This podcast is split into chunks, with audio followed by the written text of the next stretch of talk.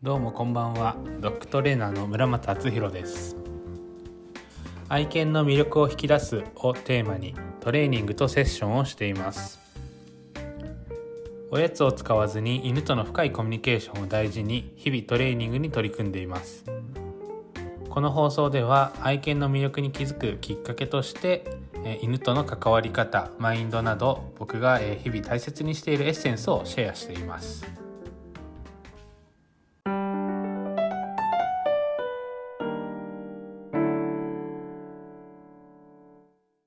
ポッドキャスト聞いていただきありがとうございます。今回は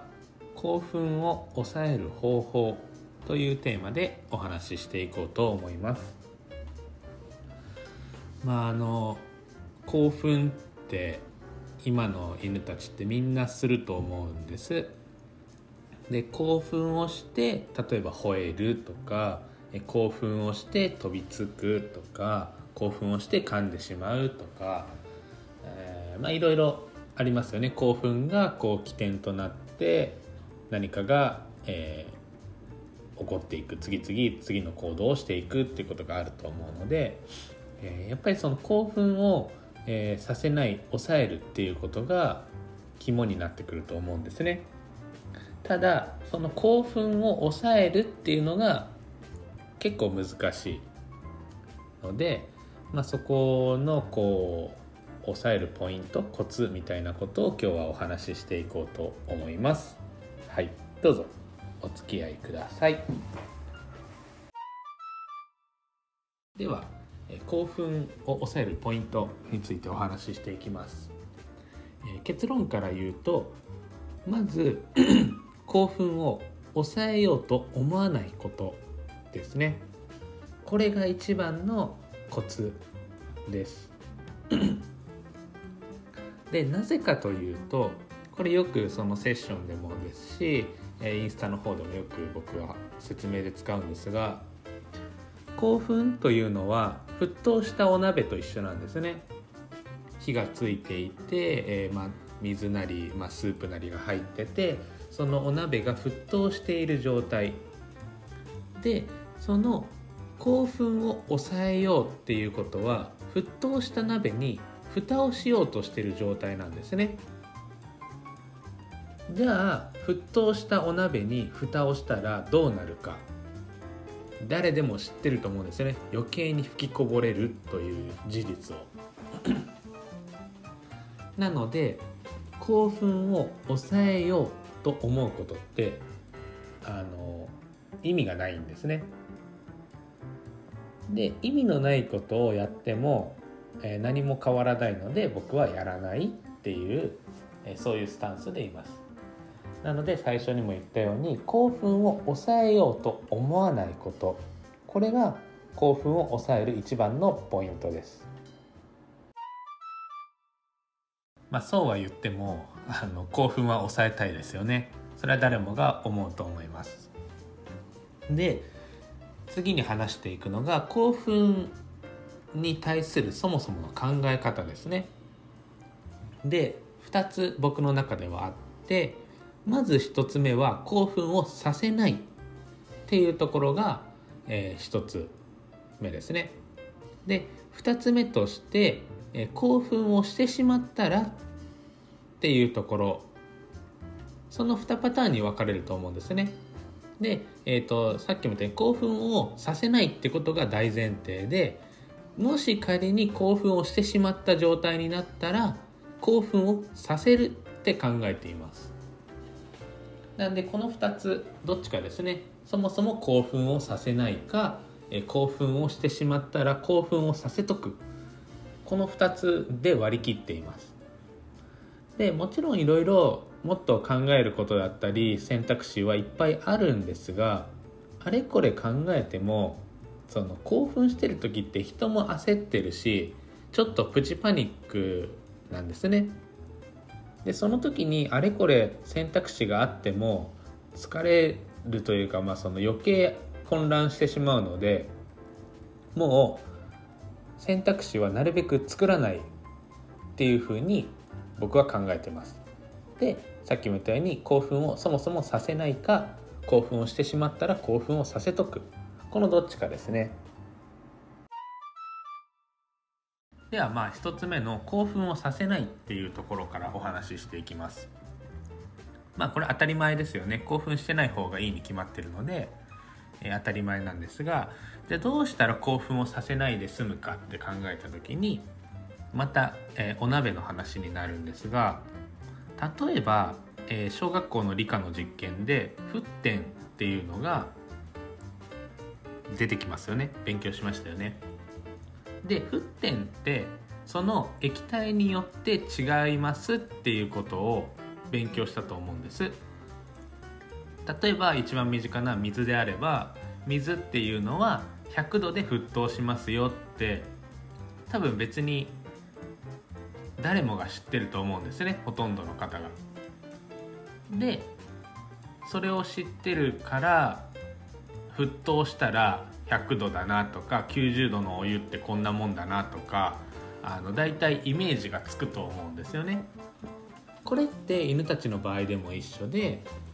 その子のその犬がどこで沸点に達するのかってことを知っとくことが大事それが例えばどういうストレスを抱えたらどういう刺激を受けたら興奮してしまうのかっていうのは日頃、えー、観察してデータを取っとくしかないのでそこであこのくらいで興奮しちゃうんだなこのくらいで沸点に到達してイライラしちゃうんだなっていうことをこっちが認識しておくこと基本的にでも皆さんその犬に興奮しないでっていう犬任せなスタンスなんですけどそうではなくてこっちが犬の沸点をちゃんと理解しておくことなんですよね。あのまたお鍋の話なんですけどお鍋って勝手に沸騰しないじゃないですか。火にかけて、えー、時間が経てば沸騰するけどでも例えば5分強火で強火で5分、えー、火にかけてたらすぐ沸騰するじゃないですか。でも例えば弱火で5分火にかけたとしたらもしかしたら沸騰しないかもしれないじゃないですか。しそれがさっき言った犬によって違いますよ沸点が違いますよっていうのは例えばお鍋の大きさにもよるしお鍋に入ってる水の量にもよるわけでなのでそういうふうにちゃんと答え答えその時その時の状況を見てこっちが火加減ですねを調節してあげる。でその火加減っていうのが、えー、例えば連れていく場所だったり、えー、そのそこに滞在する時間だったり、えー、っていうことですねまずは。そこをこっちがちゃんと把握してあげるっていうのが興奮をさせないっていうことにつながると、えー、僕は考えています。では次に、えー、興奮をしてしまったらもうさせとくっていうところなんですがこれは、えー、まあ、ちょっと医学的な観点というか科学的な部分の話になるんですがえ動物っていうのは必ずホメオスタシスっていう、え、機能を持っています。機能というかまあその性質というか。でこれホメオスタシスってどういうことかっていうと、え、元の状態に戻ってくださいねっていう信号がこう体の中で出るんですね。なんで例えば、えー、ちょっと走った後って心拍数とか息が上がるけど時間が経てば勝手に戻ってるじゃないですか。その多少息を整えようとかっていうのは考えるけど自分でその例えば息を止めたりしなくても自然と、え呼吸が整って心拍数が落ち着いてってなりますよね。これってそのホメオスタシスっていうその機能が働いている。体がその元の正常の状態に戻ってくださいねっていうえー、そういう働きがあるんですね体の中で。なので興奮したら勝手にあとは落ち着くしかなくなるんですね。でもそこで興奮を抑えようと思うから、えー、その拮抗というか戦いが始まって何ていうんですか、まあ、いわゆるその水かけ論みたいなこう火に油注ぐみたいな感じになっちゃって余計興奮が長引いちゃうなんてこともあるので、まあ、さっきも言ったように沸騰してるお鍋に蓋をしても意味がないのと一緒で犬が興奮してる時に抑えようと思っちゃうと逆にあと余計刺激を与えちゃう油を注いでる状態なので余計火が強くなるのであの興奮が長引いちゃうと。でこれは人間も一緒で例えば何かわーって興奮した時ってこう脳内でそのホルモンが出るんですね、えっと、有名なところだとこうドーパミンが出るんですけどそれって出し切っちゃった方が落ち着くのが早いっていうのは科学的に証明されてるんですね。そう。なのでこれが犬たちはまあその研究は進んでないので人間ほど。なのでまあそに犬がそれが必ずしも一緒かどうかは僕は分からないんですけど見ている限りは一緒。わーって興奮させちゃった方がもうあと落ち着くしかなくなるので勝手に落ち着いてくるんですよねでもそのわーって興奮してる時に何とかしようと思って声かけたり触ったり、えー、刺激を出せば出すほど余計また次なるこうストレスホルモンが出て余計こうイライラしたり興奮したりってなってくるのでなので僕はもう興奮してしまったらもうさせとくっていうスタンスでいます。